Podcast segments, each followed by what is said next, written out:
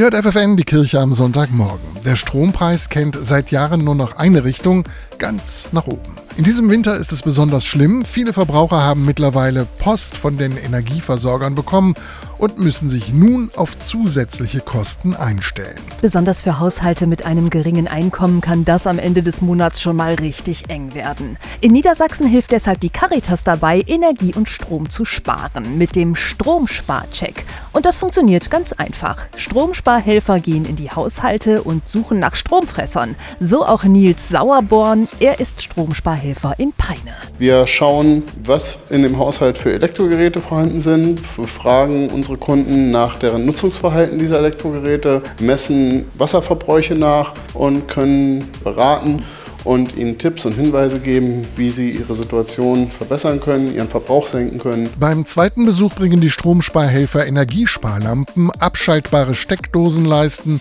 und andere Soforthilfen mit.